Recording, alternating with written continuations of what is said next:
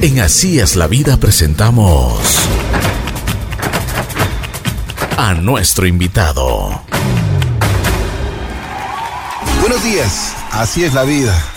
Qué grata sorpresa tenemos para todos y cada uno de ustedes el día de hoy.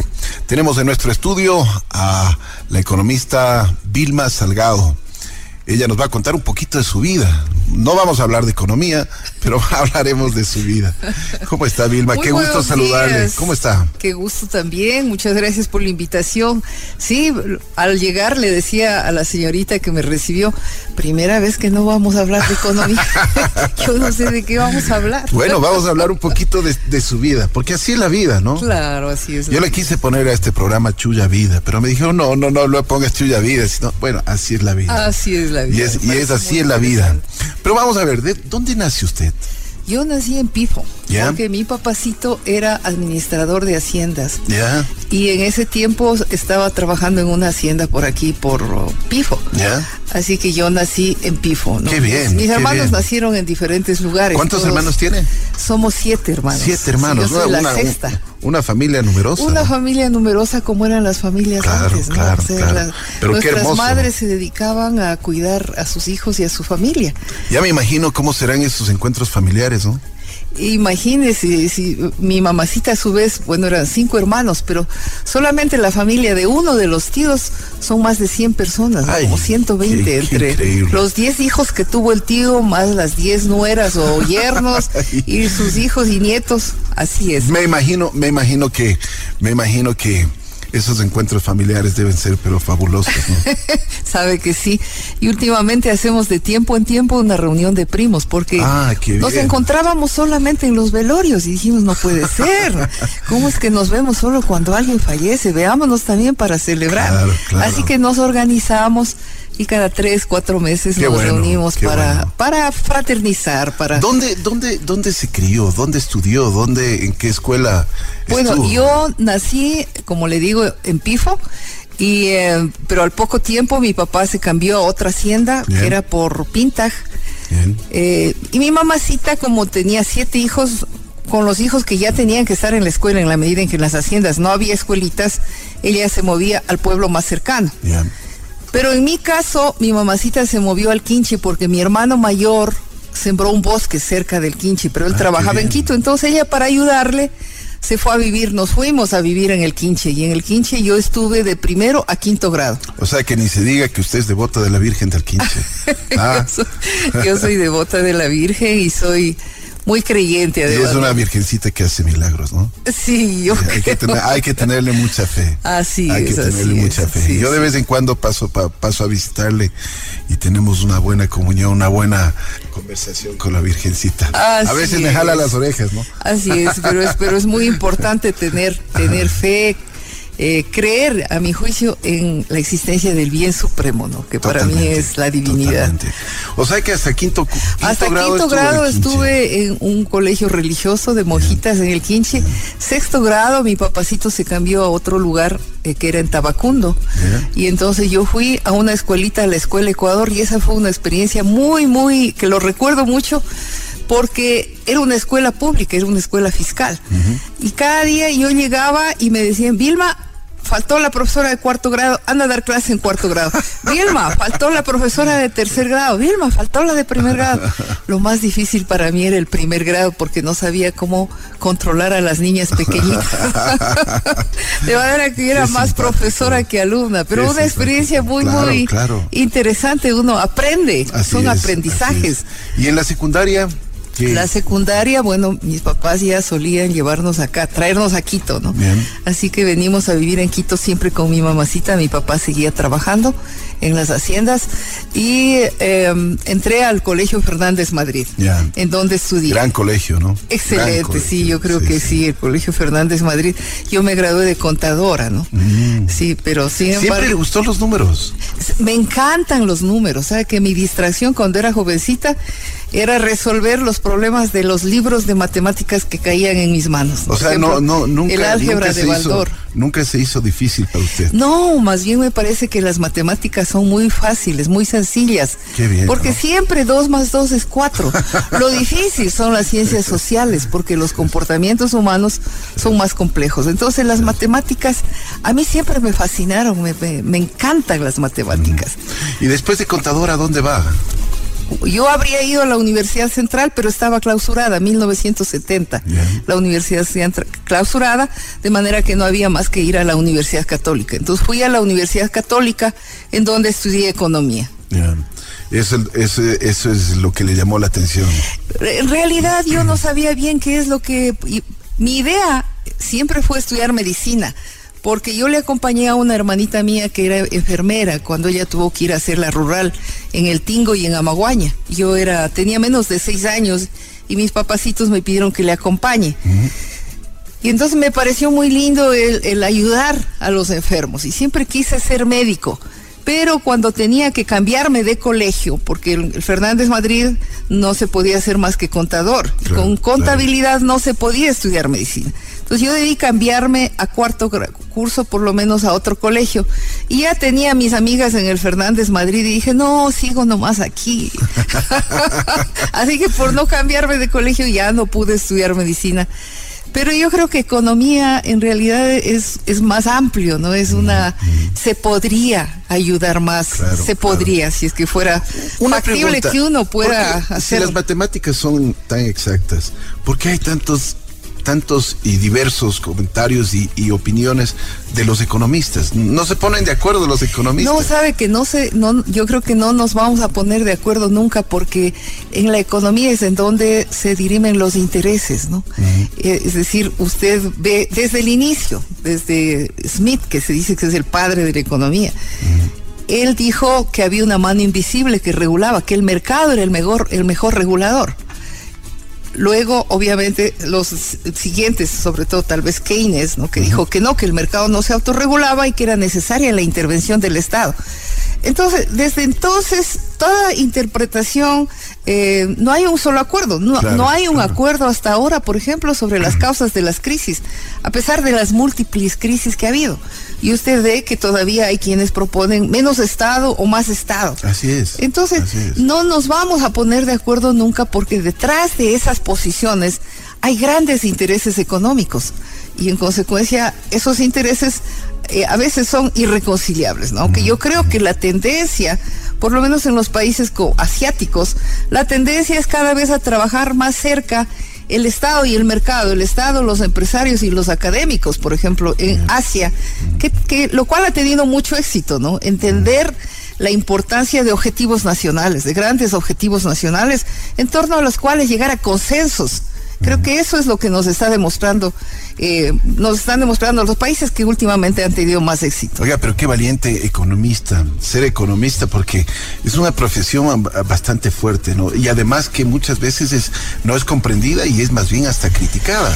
Eh, mire, lo que pasa es que la, al ser la economía, la ciencia en la que se dirimen los grandes intereses económicos, incluso el pensum, o sea, las materias que están incluidas en el estudio de economía ya tienen una orientación, ¿no? Pretenden ser científicas ciertas asignaturas, por ejemplo, la microeconomía, en la que lo que tratan de llevarles a una forma de pensamiento, a una forma de interpretar la realidad forma que ya en la que ya están metidos intereses poderosos, intereses económicos poderosos. Entonces, ¿qué le diré? Cuando yo estudié economía en la Universidad Católica, creo que ya estaba en el cuarto año y todavía no sabía a qué querían llegar, ¿no? Cuando fui a estudiar en Francia con una beca del Banco Central, en donde trabajé, yo estudié sistema, una maestría en finanzas y desarrollo. Allí empecé, digamos, a entender realmente la magnitud de los intereses que existían detrás de cada postulado económico y en consecuencia la necesidad de apoyarse en la historia, porque la historia es lo que le va a dar más luces sobre cómo mismo se fueron dirimiendo esos intereses y cómo se fueron expresando en el pensamiento económico. Y luego tuve la oportunidad, bueno, ya buscamos con mi esposo, fuimos a estudiar en México. Yo estudié un doctorado en economía con especialidad en relaciones económicas internacionales.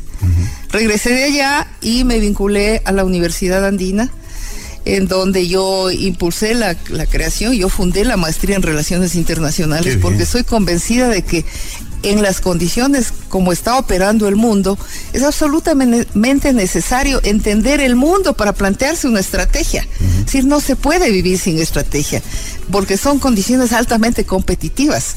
Y de hecho, los países que han tenido estrategia, por ejemplo, dentro de esos yo destacaría la China, ¿no? La China hasta 1978 había roto relaciones con el mundo. no tenía relaciones económicas con el mundo. Y apenas en el 78 vuelve a abrirse al mundo, pero con una estrategia entendiendo lo que sucedía en el mundo y de allí una estrategia para qué, sobre todo para generar empleo para su población. Estamos hablando de una población de 1.300 millones de habitantes. Es un continente, ¿no? Cuando pensamos que nosotros somos alrededor de 15 millones y que no nos ponemos de acuerdo y no podemos plantearnos alguna estrategia, y eso de allá 1.300 millones y son capaces de tener una estrategia y de pasar del último puesto en el comercio mundial o de ninguna participación en el comercio mundial a estar disputando el primer puesto en el comercio y la producción mundiales.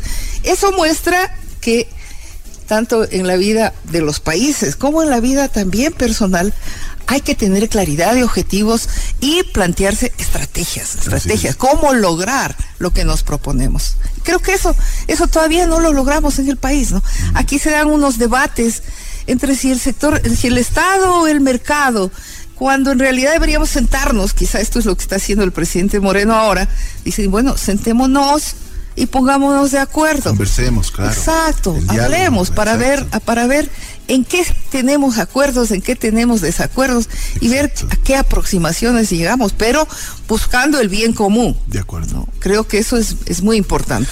Después de la Universidad Andina, después de su desarrollo? ¿Qué más, qué más, eh, qué más hacía? Bueno, yo trabajé en el Banco Central, ¿no es cierto? Primero 16 años. 16 años. Que fueron muy importantes porque trabajé siempre en área de investigación económica.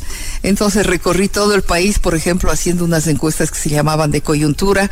Eh, fui directora de previsiones económicas, manejaba todo el aparato estadístico para, para precisamente decir en dónde estábamos, cuáles eran los riesgos inmediatos de la economía Salí del Banco Central, fui a la universidad porque vendí la renuncia, se dio esa oportunidad en el 92 y yo tenía muchas inquietudes más bien de investigación, así que salí, me vinculé a la universidad y a escribir para la revista Ecuador Debate, que es impulsada por el Centro Andino de Acción Popular en consecuencia seguía estudiando, ¿no? Escribía análisis de coyuntura internacional, a veces análisis de coyuntura nacional.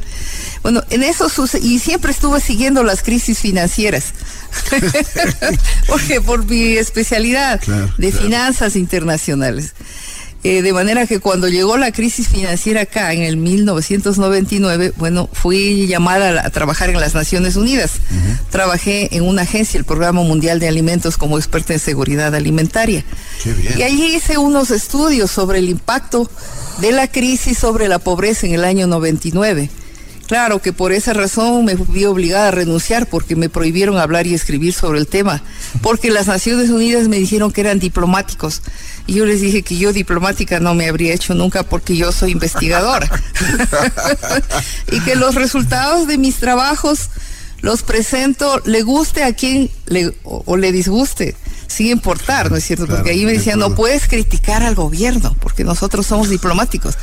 No puedes criticar al Fondo Monetario. Y yo obviamente le criticaba al Fondo, al Banco Mundial, que son parte de las Naciones Unidas, y por supuesto al gobierno con las reformas financieras que hicieron, que llevó a la debacle bancaria y financiera del 99.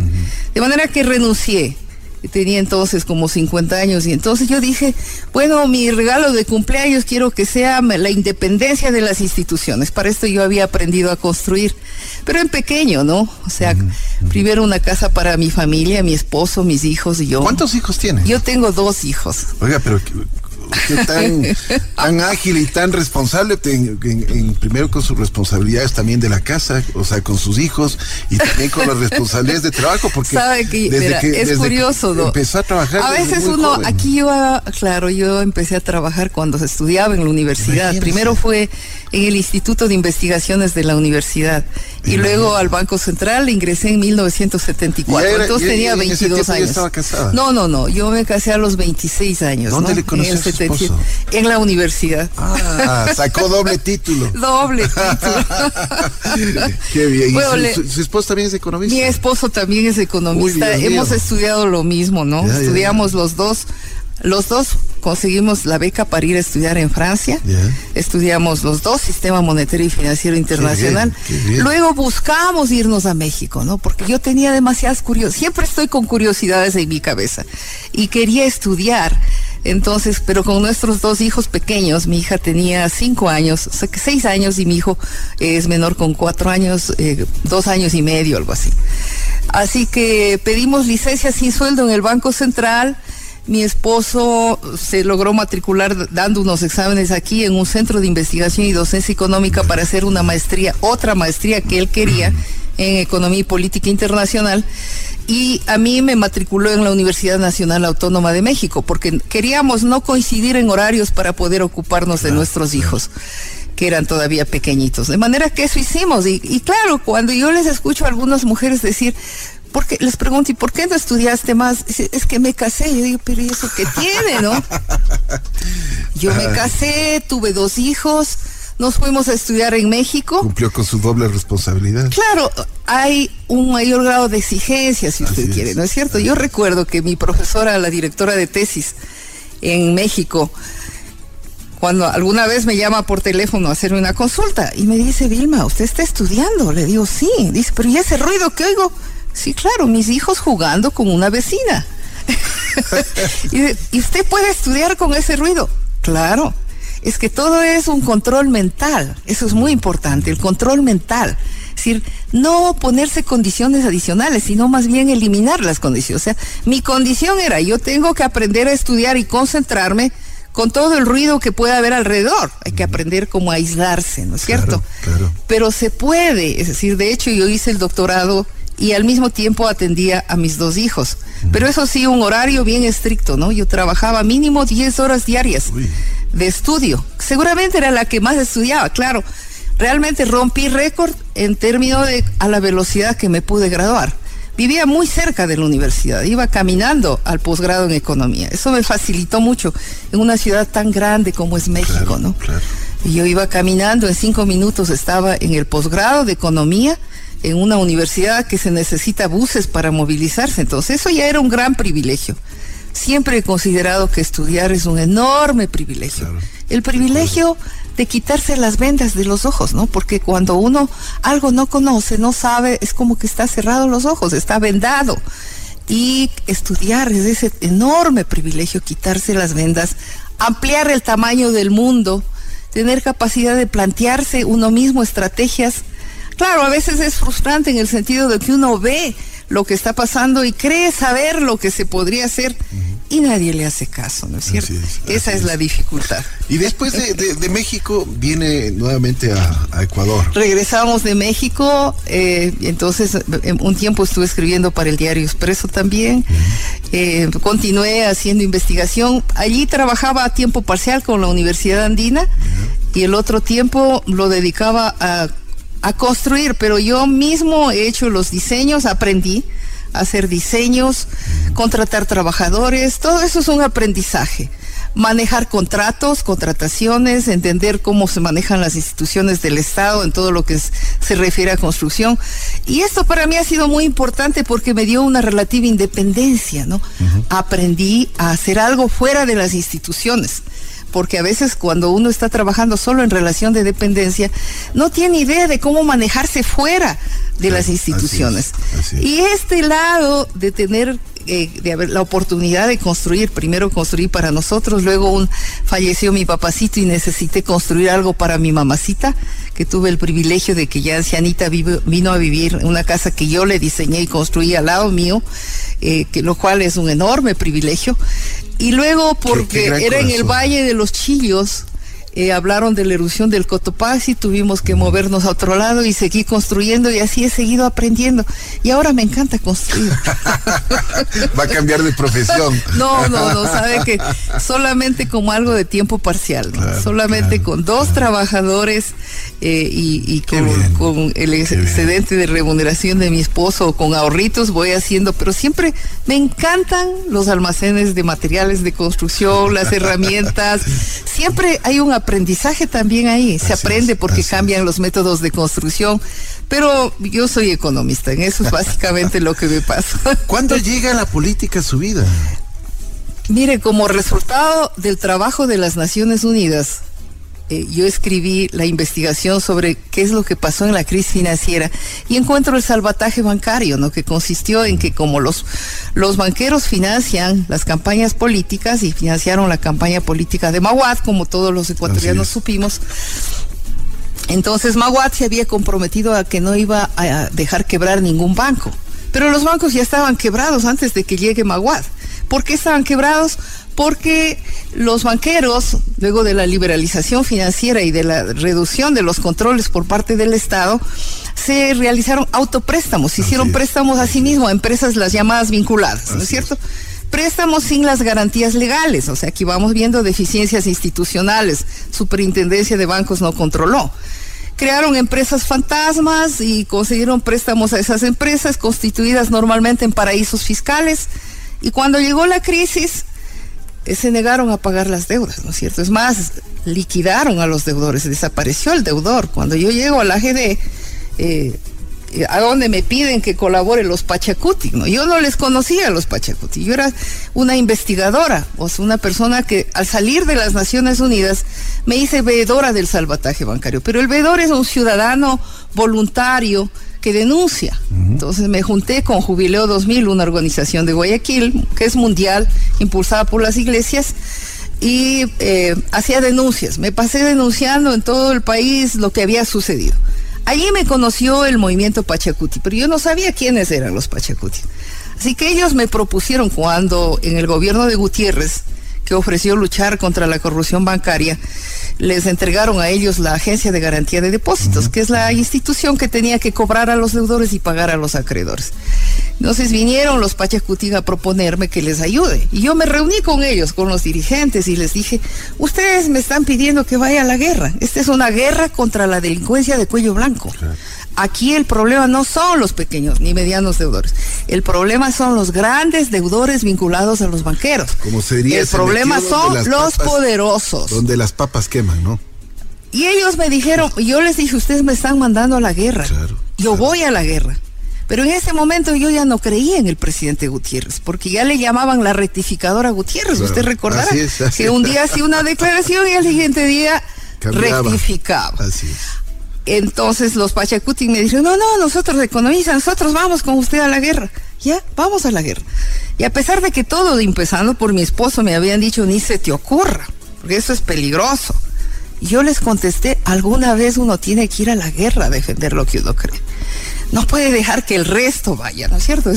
Vayan, vayan a defender. No, no, uno tiene que ir, aunque sea lo último que haga. Así es. Y fui. No es cierto, fui. Valiente. Fui a la guerra. Y claro, me imagino, me imagino que las presiones deben haber sido, pero totales, ¿no? Sabe que qué barbaridades, que yo no conocí el país, ahí conocí el país, ¿no? Primero, bueno, un periodista me había advertido, me dijo, pero economistas son mafias, le van a inventar calumnias, le van a inventar amantes, le van a... Claro, y yo le, yo le contesté, inventar o presentar. muy bueno, muy bueno. las dos cosas, me dijo. Le dije, mire, demasiado vieja, no me interesa nada. Yo tengo un excelente matrimonio, una familia muy bien constituida. Con mi esposo nos entendemos de maravilla, nos respaldamos, de manera que a mí no me interesa. Eh, y bueno, sí, fue una condición bastante difícil porque entonces me di cuenta que el poder es el control de las instituciones.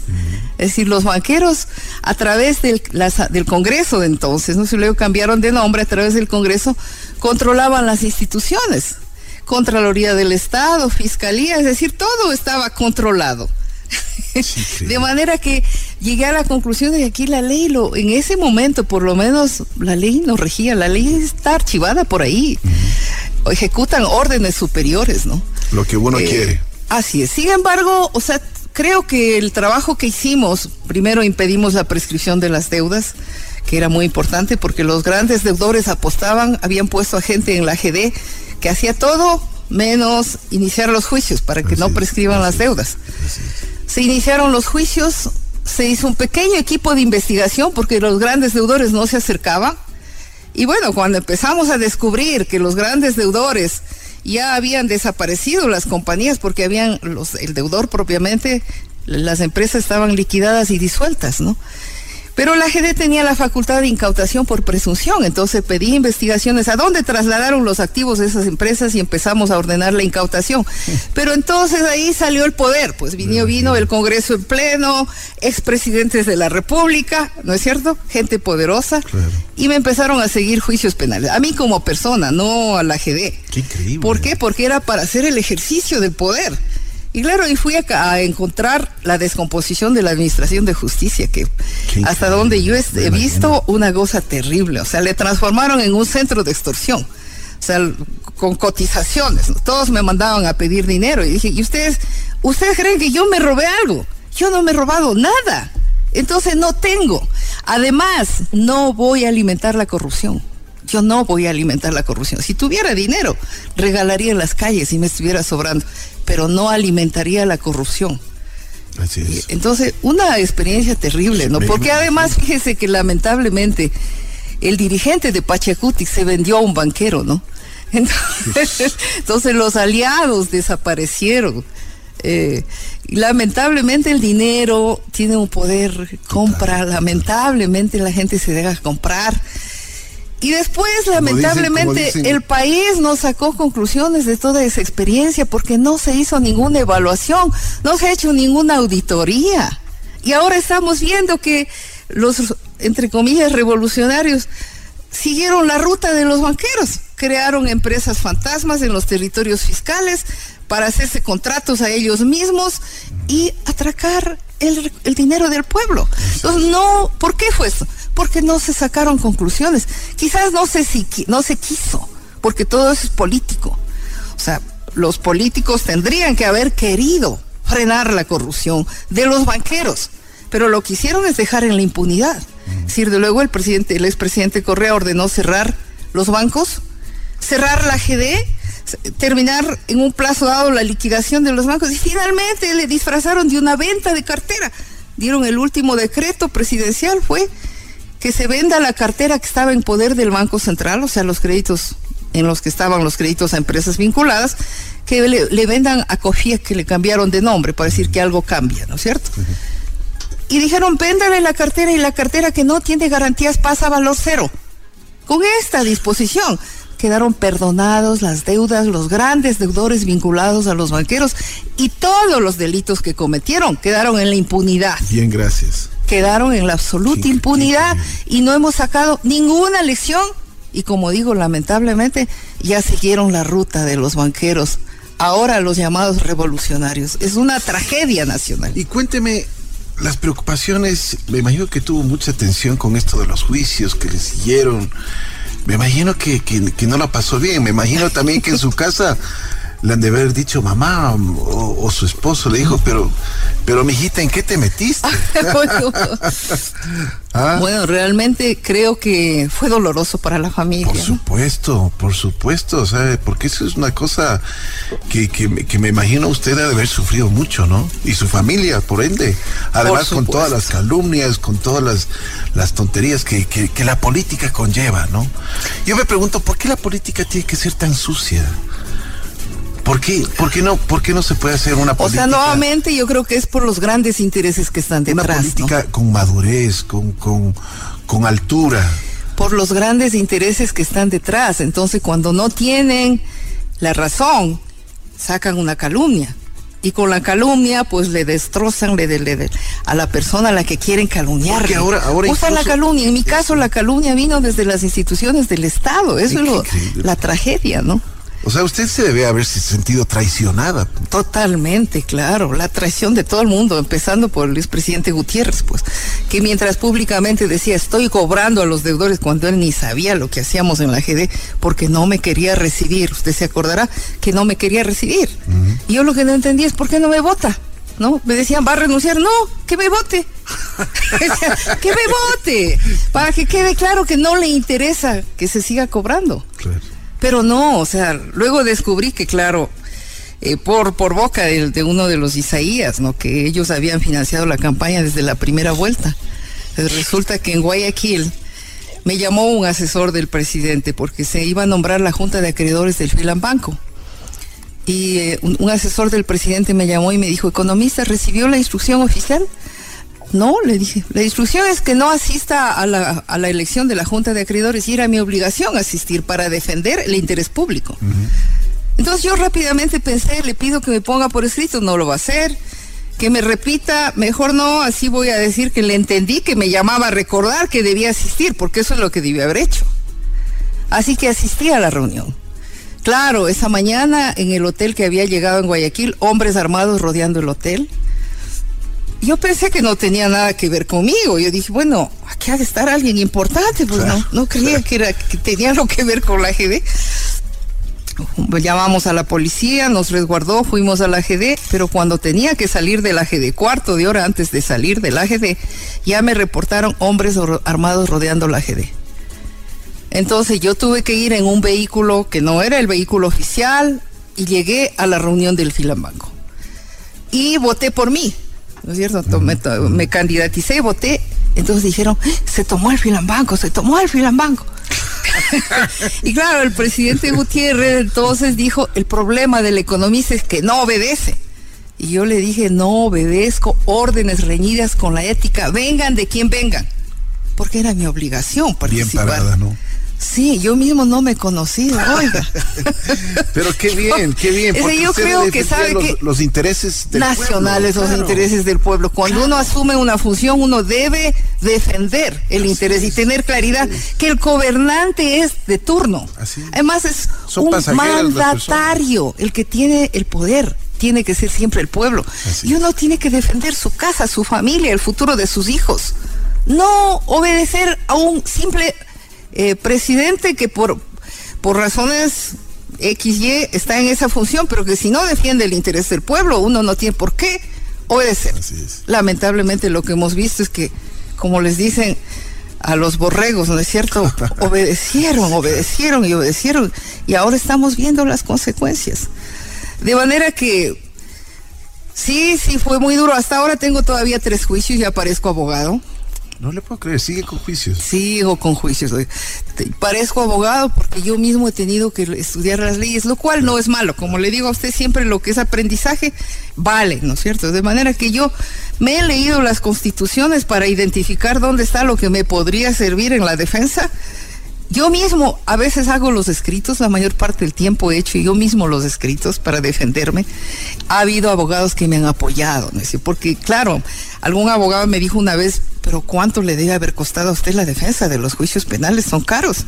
Y la verdad es que no me ha costado nada, porque, pero he tenido que meterme yo directamente a estudiar, a buscar las pruebas y a, documentar y a trabajar con los abogados, pero soy muy agradecida. Doctor Ramiro Román, por ejemplo, me defendió en el juicio penal que me inició la, injustamente la Contraloría. El doctor Cristian Viteri en Guayaquil me ayudó en la defensa de unos casos que me siguió. Juan José Pons me siguió dos juicios por, por supuesto, ¿qué me dijo? Ni siquiera sabía la existencia de esos delitos hasta que no llegué a la gente. y créame que no cometí ninguno, ¿no?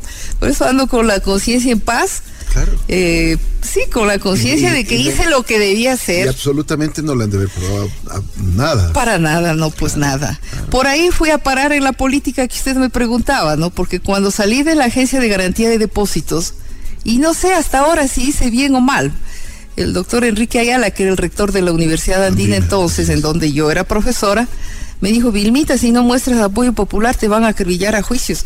Y yo ya estaba acribillada a juicios, ya tenía como cerca de 50, era imposible que yo pudiera defenderme. En los primeros años... qué bueno, qué bueno que usted nos esté contando este tipo de cosas. En los primeros años me pasé a tiempo completo defendiéndome, porque, tenía juicios en Quito, juicios en Guayaquil. Yo iba a Guayaquil, llevaba la, llevaba la casa de un ex estudiante mío que al quien le tengo un enorme eh, agradecimiento, ¿no? Diógenes Díaz, un abogado eh, que también me ayudó y me recibió en su casa y me acompañaba porque decía, aquí es peligroso, no puedes andar sola.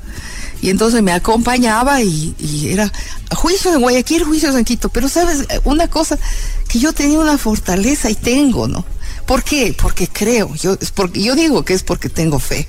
O sea, yo tengo una profunda fe en Dios. Bueno, y también es una mujer valiente, ¿no? Porque Dios le, Dios le respalda, Dios le, le, puede, le puede ayudar, pero pero también usted tiene que poner lo suyo, ¿no? Por supuesto. A Dios rogando y con el mazo dando. El dicho popular. Oiga, pero yo con esto de la política yo podría decir de que el diablo paga mal a sus devotos, ¿no? Oiga, el diablo, por supuesto. bueno, entré a la política, después me enteré que era porque el partido, y, me auspició el Partido Socialista, del cual era parte Enrique Ayala, o es, no sé. Eh, y claro, después me di cuenta que también ellos me engañaron, ¿no es cierto? Porque el Partido Socialista había estado por debajo, ya si no sacaba el 5% le borraban del, del, registro de partidos. Y entonces, claro, yo entré, me endeudé, ¿no? Me prestó dinero una hermana que vive en Estados Unidos y que es tan bondadosa. Y entonces financié la campaña y luego cuando tenía que devolver, porque debían devolverles el gasto electoral, yo le dije al partido, vean, ayúdenme a pagar solo la televisión, que todavía no he pagado. Y no quisieron, ¿no? Dijeron, no, no, con eso construyeron la casa del partido.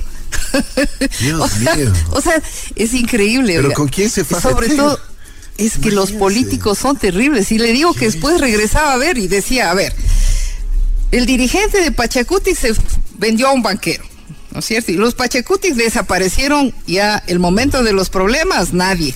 Cuando había fotos cuando recuerdo siempre que mientras estaba en la AGD, los Pachacuti nombraron a la secretaria, a la recepcionista.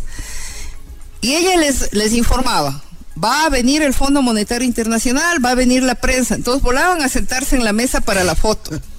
Yo les digo que dejen de ser tan fotogénicos. Vengan a colaborar, ayuden. Vengan aquí. Ah, no, el momento que hubo problemas desaparecieron todos. Nunca. Y eso es traición, a mi juicio. Luego, el Partido Socialista, ¿no? Sin embargo, yo no tengo grandes distancias con nadie, ¿no? Les estoy contando solo como anécdota. Pero grandes distancias con nadie, ni ningún interés tampoco. O sea, yo jamás he querido ser la representante de nadie. Pero eso sí, no dejo que nadie me represente a mí. Ay, Dios mío. Y después de la política, ¿qué pasó? ¿Qué hizo? después de la política, oiga, dije, es que pensé que estaba extraviada. Es como que usted llega a un punto que dice, ¿qué estoy haciendo aquí, no? O sea, yo no les puedo devolver las calumnias porque no va con mi estilo. Yo no voy a entrar a estarles insultando porque tampoco va conmigo. A mí me interesa la investigación y, pensé que lo que yo tenía que hacer es regresar a lo que siempre fui, analista decir, analista independiente, que no está alineada con nadie, con ningún poder, que no se casa con nadie, que no es parte de ningún partido, que no tiene ningún interés, más que el interés de servir con su conocimiento. Entonces pensé que esa era una función que podía continuar realizando como servicio público. De manera que me retiré de todo, ya no tengo nada que ver con la política, no soy candidata a nada, no estoy haciendo campaña para nada, porque no soy candidata, porque los candidatos tienen un comportamiento, ¿no? Todos son simpáticos, todos sonríen, todo averiguan qué quiere que diga el pueblo para decirle eso, y yo no puedo estar ahí. Yo tengo que decirle lo que los resultados de mis investigaciones, aunque no les guste, porque no estoy buscando granjearme la simpatía de nadie. Así es. Entonces, hay una diferencia entre el analista y el candidato, una diferencia muy grande. Eh, de manera que dije, no, no, no tengo nada que ver con la política, Además, en mi familia me dijeron, por Dios, amenazaron a mis hijos, extorsionaron a mi esposo. Dijeron, por, por favor, ya no, ya no. Hoy no, no, no, es que es terrible. Es que es terrible. Qué, es que qué bien que nos cuente todas estas cosas, porque. Es que uno no sabe el país en el que vive. Claro. No sabe. Mire, a mí me mandaron sicarios a la GD. Dios mío. Claro, en Guayaquil intentaron secuestrarme dos veces. Me amenazaron con sicarios varias veces. Hay sicarios. Oiga, pero qué mafias, ¿no? Ah, claro, ese es el punto. Es que uno cree. Primero, yo creía, antes de entrar en la GD, creía que aquí las instituciones respetaban la ley. Cuando yo escuchaba que la Contraloría acusaba a alguien, yo no dudaba, yo le creía a la Contraloría. Ahora no le creo a ninguna institución. Hay amarres por debajo, les dan instrucciones. Parece que están haciendo una cosa y en realidad están haciendo la contraria. Entonces, bueno, lamentablemente perdí la, la, la, fe en las instituciones. Y en las personas, por ejemplo. Y en las personas. El Contralor, o sea. Fíjese usted. Es, el responsable de, de, ver. Y el ex Contralor, o sea, es, es justo, increíble. el Contralor fue el primero que inició una acusación sin fundamento en mi contra. Pero qué increíble. Me acusó de que estaba desviando unos recursos que no estaba desviando, pero era ya porque era para debilitarme y ponerme contra la pared y decir, oh, usted negocia, porque siempre me plantearon negociaciones, ¿no es cierto? Y yo denuncié. Cuando, eh, que en paz descanse, el hermano de Febres Cordero, por ejemplo, se acercó en Guayaquil y me pidió que les acepte un fideicomiso en pago de deudas, fideicomiso el descanso. Yo denuncié, está en la prensa en su momento. Y yo le dije que yo no que les haga el favor. Dije, yo no hago favores a nadie. O sea, si es que las cosas están bien, se aprueba y si no están bien, no se aprueba. Me dijo su última palabra, mi última palabra. A los cinco minutos ordenaron a la fiscal general de entonces que dicte una orden de captura en mi contra. Y dictaron una orden de captura. Y yo decía, ¿en base a qué? Claro, el juez al que le ordenaron que, di, que, que, dicte la orden de captura se negó. Dijo, pero ¿en base a qué? A mí me dan un argumento y yo puedo dictar la orden de captura, pero no sin argumento. Entonces fraguaron un informe en la Contraloría de último momento con una sarta de absurdos.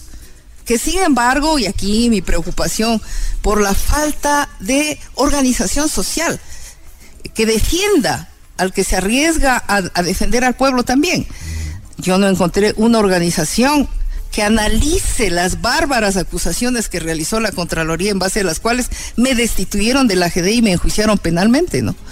A pesar de que el juez luego dio sobreseimiento, dijo, no, no hay nada, porque nunca hubo nada. Sin embargo, fue a la Corte Superior y una profesora de la Universidad Andina, y aquí vienen otras traiciones, ¿no es cierto?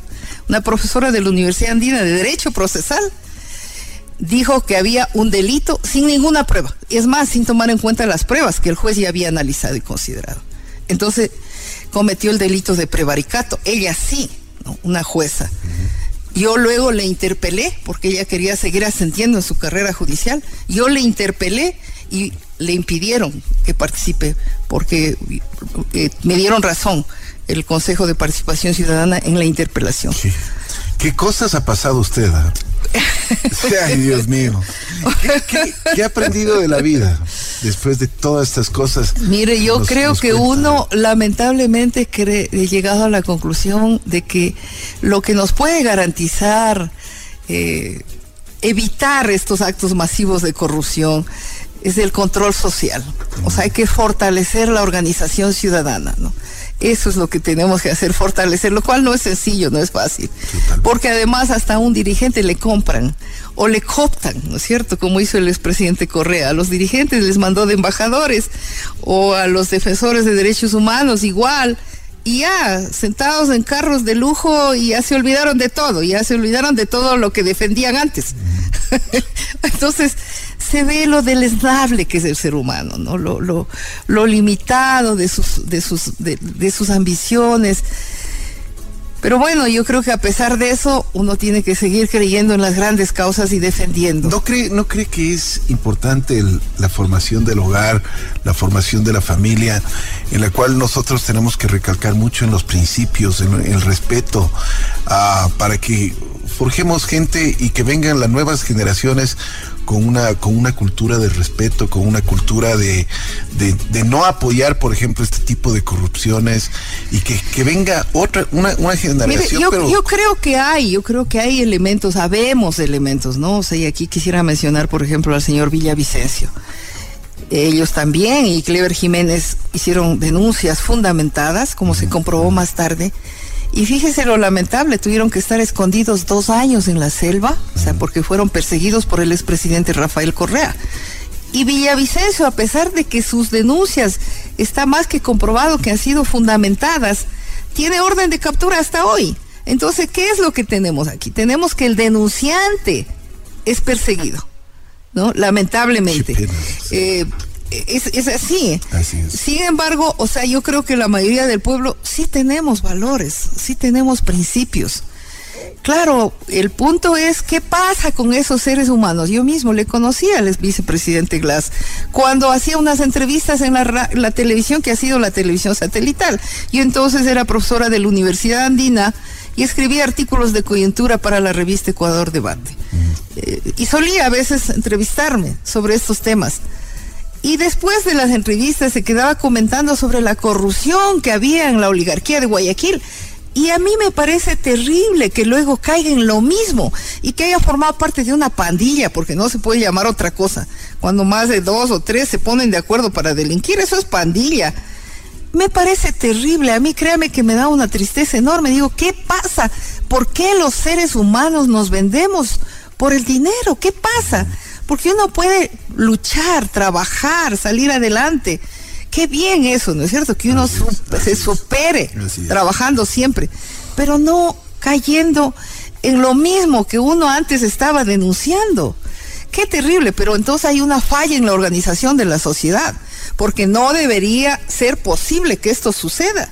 Debería haber controles sociales. No podemos confiar en las instituciones, lamentablemente, porque ¿cómo pudimos confiar en la Contraloría en la que el Contralor ha estado extorsionando a las empresas? Increíble. ¿no?